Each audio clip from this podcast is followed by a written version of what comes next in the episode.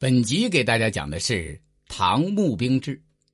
募兵制是中国古代兵制之一，自唐五代以来，募兵制取代征兵制，为封建时代兵制的一大变革。宋朝不论进兵、乡兵，还是南宋的屯驻大军等，一般都采用招募的办法。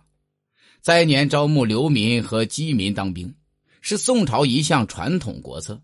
统治者认为。将壮健者招募当兵后，老弱者就不可能揭竿反抗，这是防止灾年爆发农民起义的对策。招募军武子弟也是宋朝的重要兵源。此外，撞见的罪犯也赐配当兵，特别是充当乡兵。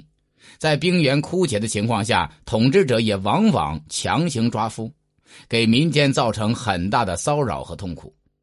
春秋吴起减募良才。以招募而不是传统的征发形式，组建了列国的第一支特种精锐部队魏武卒。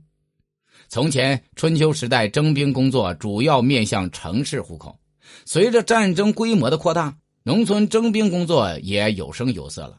但征来的人没工资，还得自己解决武器和粮食的问题。有时候打仗打到半道，天转冷了，还得自己写信给老家，让老娘给他做冬衣。让老爹给送过来，真是赔本又赔命啊！打完仗，征来的兵员摸摸脑袋，如果还在的话，就各自回家继续从事乡间劳动。战场上的事好像梦一场，只想把那黄沙战血染过的武器藏在地窖里，希望再也不要拿出来用它。吴起改革了传统的征兵制，他以苛刻的筛选标准招募兵士，一旦入伍。吴起就发给他们工资，成为职业军人，而不是临时征发，打完仗就回家。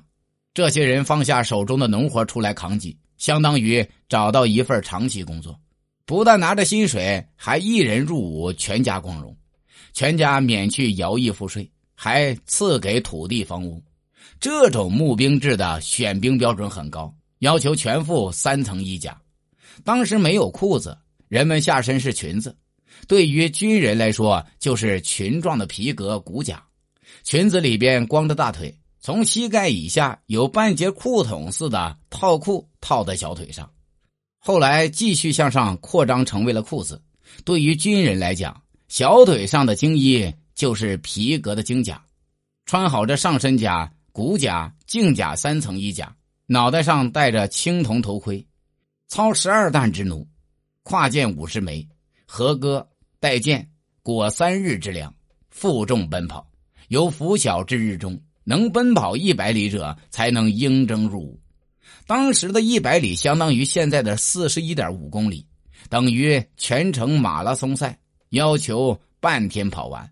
而且这些大兵背了那么多兵甲武器，可不是什么背心裤衩啊！我们由此也可以判断，先秦人在身高、体能和耐力方面都比现代人出色。